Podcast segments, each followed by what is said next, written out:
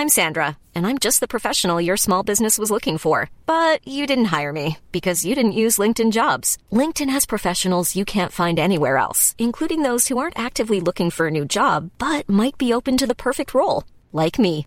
In a given month, over 70% of LinkedIn users don't visit other leading job sites. So if you're not looking on LinkedIn, you'll miss out on great candidates like Sandra. Start hiring professionals like a professional. Post your free job on linkedin.com/people today.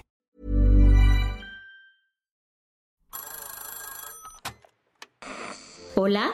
Hola. Hola. Hola, hola. ¿Estás ahí? ¿Quieres saber lo que está pasando en tu país y en el mundo en pocos minutos? Te lo cuento. Hoy es miércoles 6 de diciembre de 2023 y estas son las principales noticias del día. Te lo cuento. Este lunes arrancó el primer juicio en México sobre el uso del software espía Pegasus. Seis años después que estalló el escándalo de espionaje durante el sexenio del expresidente Enrique Peña Nieto, la justicia mexicana inició este lunes un juicio sobre el tema. La protagonista de esta novela judicial es la periodista Carmen Aristegui, quien denunció a Juan Carlos García Rivera por ser quien presuntamente operó el software Pegasus en México. ¿Un poco de contexto? En 2011 México compró Pegasus, el programa espía más avanzado del mundo, a una empresa israelí llamada NSO Group. Esta compañía vende el software a gobiernos únicamente para fines de combate al terrorismo y crimen organizado. Así que, supuestamente, el gobierno mexicano iba a utilizar esta herramienta para enfrentarse a los cárteles de la droga, pero se terminó usando para estoquear a periodistas y activistas de derechos humanos. El juicio arrancó en la sala de audiencia del reclusorio sur de la CDMX, a donde llegó Aristegui como una de los primeros testigos. Ahí la periodista dijo que esperaba que la Fiscalía General de la República pueda esclarecer el caso, de acuerdo con declaraciones tomadas por el periódico Reforma. Quien también se presentó a declarar en el juicio fue un testigo protegido por la Fiscalía. Zeus, como le apodaron para proteger su identidad, aseguró haber visto un Excel que Peña Nieto mandó hacer donde se mostraba info de más de 1.500 personas presuntamente espiadas con Pegasus. Además de periodistas como Aristegui, Genaro Villamil y Carlos Loret de Mola, también se encontraban empresarios como Carlos Slim, Germán Larrea y algunos directivos de Televisa. Ante estas declaraciones surgió la interrogante sobre si el gobierno de López Obrador también le juega a ser James Bond. ¿Qué dijo AMLO ayer? Pero siempre hemos padecido, ¿no? Nosotros, de espionaje. Siempre. Y hay. Nosotros no lo hacemos. Aquí se terminó eso. No espiamos a nadie. Esta declaración contrasta con lo expuesto tras los Guacamaya Leaks en 2022. Ahí quedó evidenciado que la Sedena ha utilizado Pegasus en este sexenio para investigar a periodistas de Animal Político o activistas del Centro Miguel Agustín Pro. ¿Qué más hay? Israel intensificó sus operaciones en el sur de la franja de Gaza. El teniente Jersey Halevi, jefe del Estado Mayor del ejército israelí, anunció ayer que sus fuerzas habían avanzado hacia el corazón de Han Yunis, rodeando la ciudad más grande del sur de Gaza. Agregó que algunos combates han sido casa por casa, ya que, según él, los militantes de Hamas a veces usan ropa civil. El general mayor Yaron Finkelman, comandante militar de Israel, describió el martes como el día más intenso desde el inicio de la operación terrestre. También declaró que las tropas israelíes tienen la intención de seguir atacando y asegurando objetivos militares. Antes de la guerra, Yan Junis ya enfrentaba un acceso limitado a servicios básicos como agua potable y recursos sanitarios. Con los combates de ayer, la situación humanitaria ha empeorado según funcionarios de la OMS. La población palestina enfrenta una difícil situación. Si bien se le pidió a las personas en el norte evacuar hacia el sur al comienzo de la guerra, ahora están en medio de los enfrentamientos. La Oficina de Coordinación de Asuntos Humanitarios de la ONU reportó ayer que unas 600.000 personas han sido evacuadas y algunas se dirigen hacia Rafah, la ciudad fronteriza con Egipto. Las que tienes que saber. Xochitl Gálvez, precandidata presidencial del Frente Amplio por México, hizo este martes el unboxing de puestos de su equipo de precampaña. Quiero hacer dos nombramientos personales. Primero decir que mi hija Diana estará acompañándome con el tema de los Xochilovers y mi hijo Juan Pablo me apoyará con la creación de toda una red de jóvenes a nivel nacional para que nuestro mensaje llegue a los jóvenes.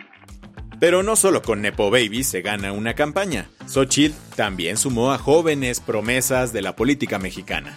Santiago Krill, el coordinador general de la campaña de Xochitl, anunció el resto del line-up que incluye a priistas, perredistas y mayormente panistas. Por ejemplo, Josefina Vázquez Mota fue nombrada coordinadora de líderes en campaña, Enrique de la Madrid liderará el comité de plan de gobierno y Margarita Zavala el comité de sociedad civil. Más mexicanos de los que imaginábamos no se saben la tabla del 7. ¿Por qué lo decimos? Porque una vez más México reprobó este año las tres materias que evaluó el Programa Internacional para el Seguimiento de los Alumnos, también conocido como PISA. De los 500 puntos a alcanzar en la boleta sacamos 395 en matemáticas, 415 en lectura y 410 en ciencias. Estas calificaciones son más bajas que las que obtuvimos en 2018. Aunque no nos mandaron extraordinario, el PISA sí nos posicionó en el lugar número 51 de los 81 países que participaron en esta evaluación. Vladimir Putin activó el modo Wanderlust. Y es que llega hoy a los Emiratos Árabes Unidos y a Arabia Saudita para reunirse con los líderes de estos países y platicar sobre varios temas. ¿Cómo cuáles? Según el portavoz del Kremlin, Dmitry Peskov, las Deep Talks se centrarán en el conflicto entre Israel y Hamas, el comercio entre estos países y la invasión rusa en Ucrania. Además, Putin pondrá sobre la mesa estrategias para coordinar la producción de petróleo en la región y asegurar la estabilidad de sus precios, aunque su viaje será de un solo día, ya que mañana recibirá en Moscú al presidente iraní Ibrahim Raisi. El Tribunal Constitucional de Perú ordenó ayer la liberación inmediata de un político condenado por crímenes de lesa humanidad. Se trata del expresidente Alberto Fujimori, sentenciado a 25 años en 2009 por ser el autor intelectual de dos matanzas de estadounidenses en los años 90. Esta decisión va en contra de la orden de la Corte Interamericana de Derechos Humanos que exigía mantenerlo en prisión. Sin embargo, el tribunal peruano alegó falta de competencia de la Corte en este caso. Elio Riera, abogado de Fujimori, prevé que lo suelten hoy, argumentando que la decisión sobre su libertad corresponde a la soberanía peruana y no a la Corte Interamericana. La del vaso medio lleno. La fría mañana del sábado pasado, más de mil personas vestidas de Santa recorrieron en bicicleta las calles de Milwaukee, Estados Unidos. Se trató del Santa Cycle Rampage, un evento anual organizado por la ONG Wisconsin Bike Fair. ¿Su objetivo? Recaudar fondos para la educación y seguridad ciclista. Este año, varios participantes decoraron sus bicis con luces y otros adornos con el fin de compartir y contagiar la alegría navideña. Este evento empezó como una reunión entre amigos hace 20 años, pero se ha convertido en la mayor carrera de bicicletas con causa y temática navideña del mundo. Con esto cerramos las noticias más importantes del día. Yo soy Andrea Mijares. Y yo soy Baltasar Tercero. Gracias por acompañarnos hoy en Te lo cuento. Nos escuchamos mañana con tu nuevo shot de noticias. Chao.